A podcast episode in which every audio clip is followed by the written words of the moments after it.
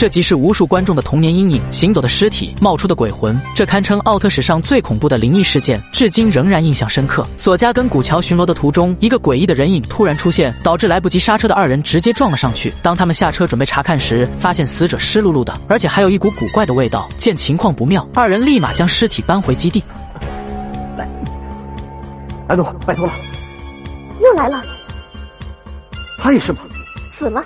听到这种怪事，古桥赶紧上前查看，结果还没来得及下手，后方的死者突然诈尸。紧要关头，反应及时的索加急忙掏出武器将其击倒。可奇怪的是，刚才的攻击根本不足以打死他，那个人却偏偏死了。安努表示，这已经是第九个诈尸的了，并且这些人的身份在资料库里面一点也查不到。就在这时，古桥突然在死者身上闻到一股甲醛的味道，二人抓住这条线索，迅速朝医院的停尸房赶去。通过院长得知，尸体一共被盗了十具，眼前只发现了九具，那第十名究竟去了哪里？与此 同时，巴黎将一份秘密情报交到了队长的手中。为了确保他的安全，队长在上司的带领下将其放到秘密基地藏了起来。然而他们前脚刚走，意外发生了。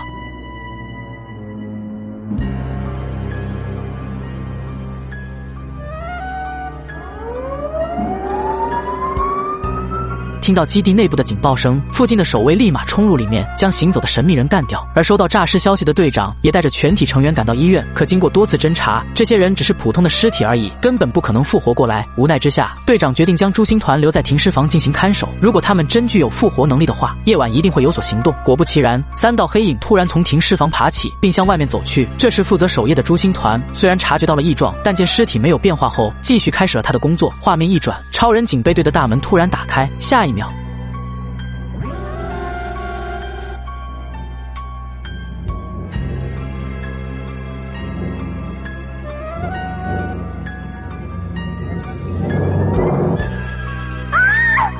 听到安奴的惨叫，队长迅速出门查明情况。可当众人走进去时，诡异的黑影又不见了踪迹。意识到情况紧急，队长当即质问朱星团有没有事情发生。可经过再三检查，依然没有发现什么异状。另一边，剩余的两道鬼影潜入秘密基地，随着门把缓缓扭动，基地的警报顿时察觉到了他们的踪迹。当众人冲进去查看时，已经为时已晚。原来敌人的最终目的就是要盗取地球防卫军的部署图，但眼下最重要的还是要找出敌人为先。毕竟敌暗我明，照这样发展下去，后果只会越来越严重。深夜，停尸。房内的尸体再次发生了诡异的事情。只见所有平躺的尸体突然开始灵魂出窍。就在这时，朱星团闯进停尸房内部，发现了一丝端倪。有人在用意念操纵尸体。